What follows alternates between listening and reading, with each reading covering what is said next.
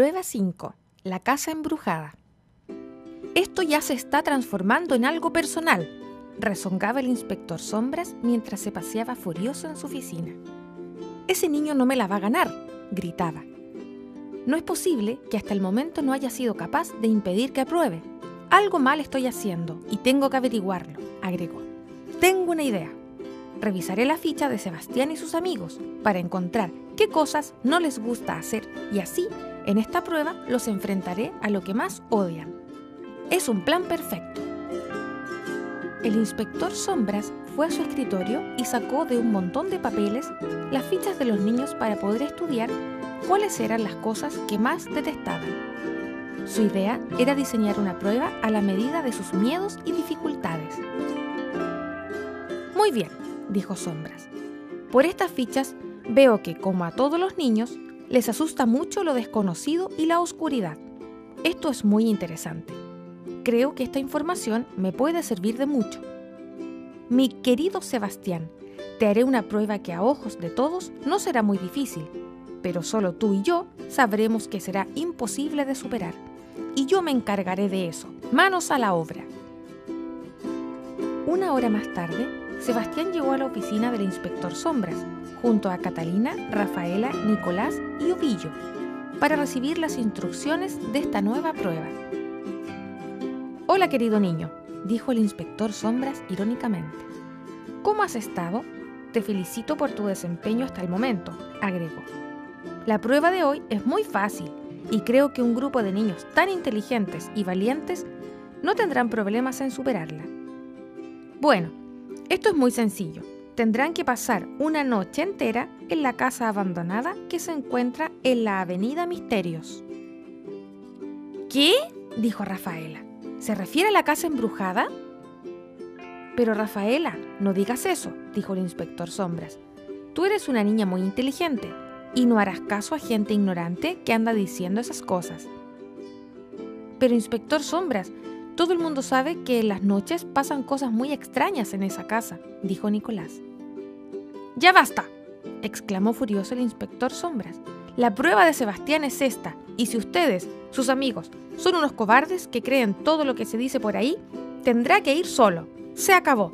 Ya he dicho la prueba. Tendrán que estar allá al anochecer. Y ahora déjenme solo que estoy muy ocupado. Los cuatro niños y Ovillo salieron de la oficina de sombras. Esa casa está embrujada, está embrujada, decía Nicolás. Esta prueba sí que está difícil, agregó Catalina. Pero no debe ser tanto, contestó Sebastián. Tal vez el inspector Sombras tenga razón y solo sean habladurías de la gente. No lo sé, dijo Rafaela. Pero no te preocupes, Seba. Nosotros somos tus amigos e iremos contigo. Muchas gracias, amigos, contestó Sebastián. Cerca del anochecer, los cuatro niños, más Ovillo, llegaron a la casa abandonada. Muy bien, ya estamos acá. Tenemos que entrar, dijo Sebastián.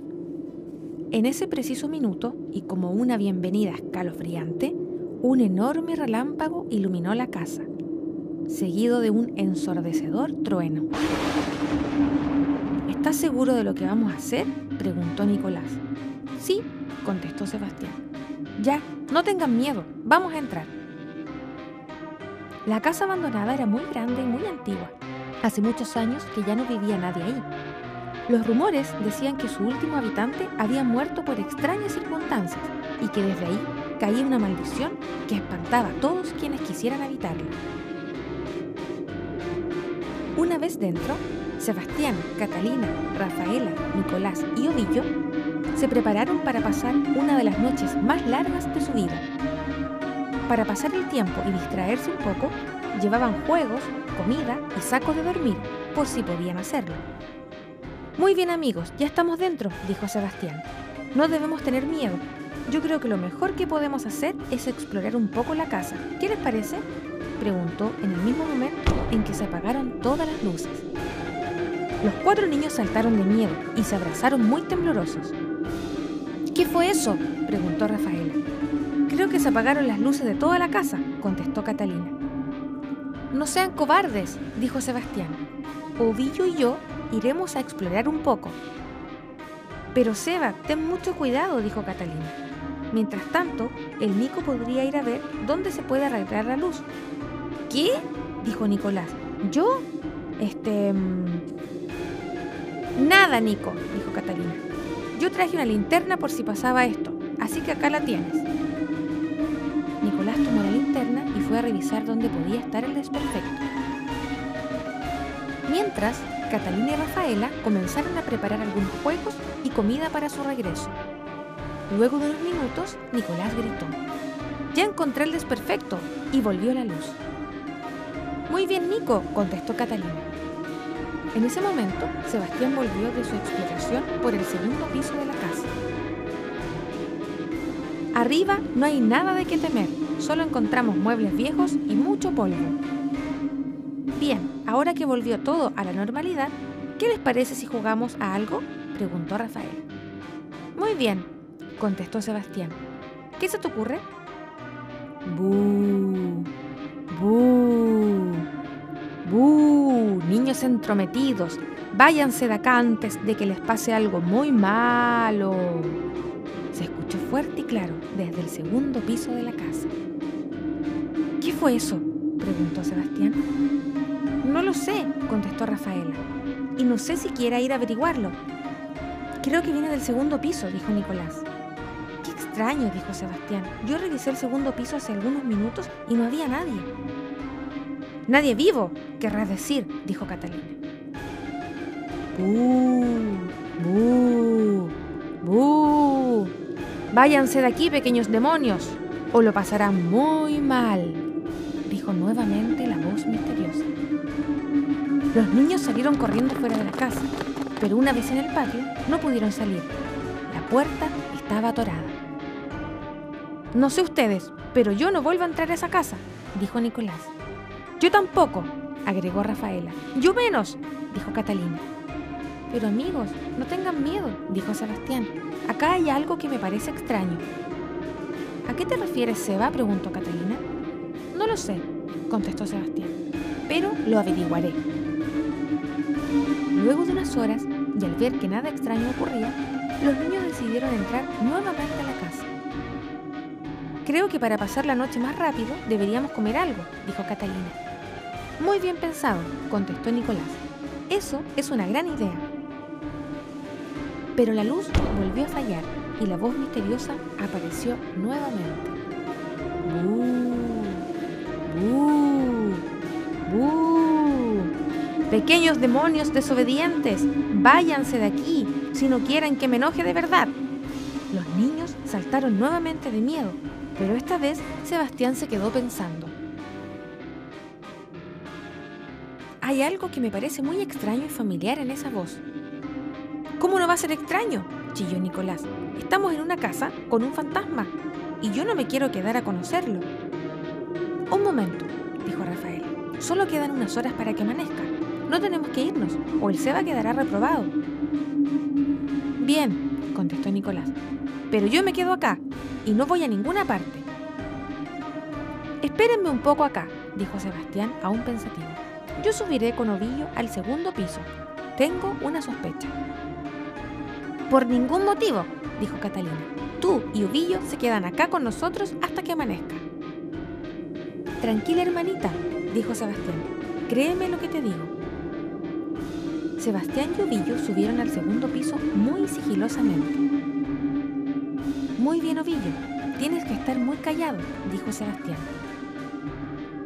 Ambos estaban en el segundo piso de la casa, agazapados para no ser descubiertos.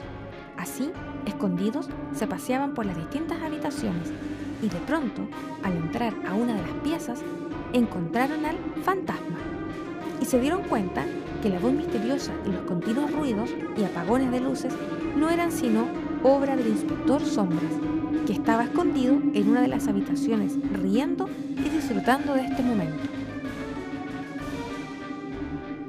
Pero qué niños tan tontos. Miren que pensar que en esta casa hay fantasmas. El único fantasma que hay acá soy yo. Solo me queda una hora para que amanezca, yo creo que con un apagón más y una aparición de la voz misteriosa, esos pequeños demonios saldrán corriendo. Sebastián estará fuera del campamento y el puesto de nuevo director de Iglú será mío. Pero qué inteligente soy, decía el inspector Sombras riendo. Sebastián y Ovillo salieron del lugar sin que el inspector Sombras los viera. Una vez en el primer piso, Sebastián informó a sus amigos. ¡Lo descubrí, lo descubrí! ¿Qué descubriste? preguntó Nicolás. Es el inspector Sombras, el inspector Sombras, dijo Sebastián. Tranquilo, Seba, explícanos todo desde el comienzo. Sebastián reunió a sus amigos y les contó todo lo que había descubierto en su última exploración. Pero qué malvado es ese inspector Sombras, dijo Catalina. Vamos inmediatamente al segundo piso para encararlo. Un momento, hermanita, dijo Sebastián. Creo que deberíamos darle un poco de su propia medicina, ¿no les parece? Una broma que no olvidará jamás. Creo que es una muy buena idea, dijo Rafaela. Hagámosle pasar el susto de su vida por todas sus fechorías. Bueno, el plan es el siguiente, dijo Sebastián. Lo que tenemos que hacer es hacernos pasar nosotros por un fantasma y darle un gran susto. Tengo una idea, dijo Nicolás. La Cata y yo buscaremos una sábana y la amarraremos a unas cuerdas. Luego subiremos al segundo piso y la colgaremos del techo y cuando ustedes hagan una señal, la moveremos e iluminaremos con nuestras linternas para que Sombras crea que es un fantasma. Genial, dijo Sebastián y continuó. En ese instante, Ovillo se dejará caer en un techo de latas que queda justo fuera del escondite del inspector, y su caída sonará igual que un trueno. Mientras, la Rafa se encargará de apagar todas las luces de la casa, mientras yo utilizaré un programa que tengo en mi computadora que disfraza las voces y le abriré a sombras como el mejor de los fantasmas. ¿Están todos de acuerdo? Sí, contestaron los niños. Estamos preparados. Estas pruebas de admisión ya se han transformado en algo personal, pensó Sebastián. Ya verá, inspector, que usted no es el único que sabe hacer bromas. Yo le enseñaré algunos truquitos también, continuó. Luego de unos minutos, el inspector Sombras se encontraba en su escondite ubicado en el segundo piso de la casa abandonada, listo para preparar otra de sus fechorías. Muy bien, acaba de nuevo otro trueno, dijo Sombras, tomando un martillo y una gran lámina de lata. Luego desconectaré la luz y esos pequeños demonios saldrán corriendo tan rápido que no se les verán ni los zapatos. Sin embargo, en ese mismo instante, todas las luces de la casa se apagaron de una vez, seguidas de un extraño ruido proveniente del interior del escondite del inspector, un ruido tenebroso, como si fuese un gran trueno. Pero qué extraño, qué ruido tan raro es ese. Y no soy yo, pensó el inspector Sombra. Pero no importa, agregó, seguiré con mi plan. En ese instante, en el dintel de la puerta, un resplandor blanco que flotaba justo frente al inspector le dijo, ¿Qué estás haciendo, sombras? ¿No te da vergüenza tratar de asustar a esos pobres niños? ¿Qué es eso? se preguntó el inspector incrédulo. Soy el fantasma de la casa embrujada y estoy muy enojado contigo, agregó la misteriosa aparición. El inspector Sombra salió de su escondite gritando, ¡Auxilio! ¡Auxilio! ¡Un fantasma! ¡Auxilio! ¡Ayúdenme, por favor! Bajó rápidamente las escaleras de la casa y salió corriendo y gritando, mientras los niños y Ovillo se reían del susto del inspector y celebraban lo bien que les había resultado su plan.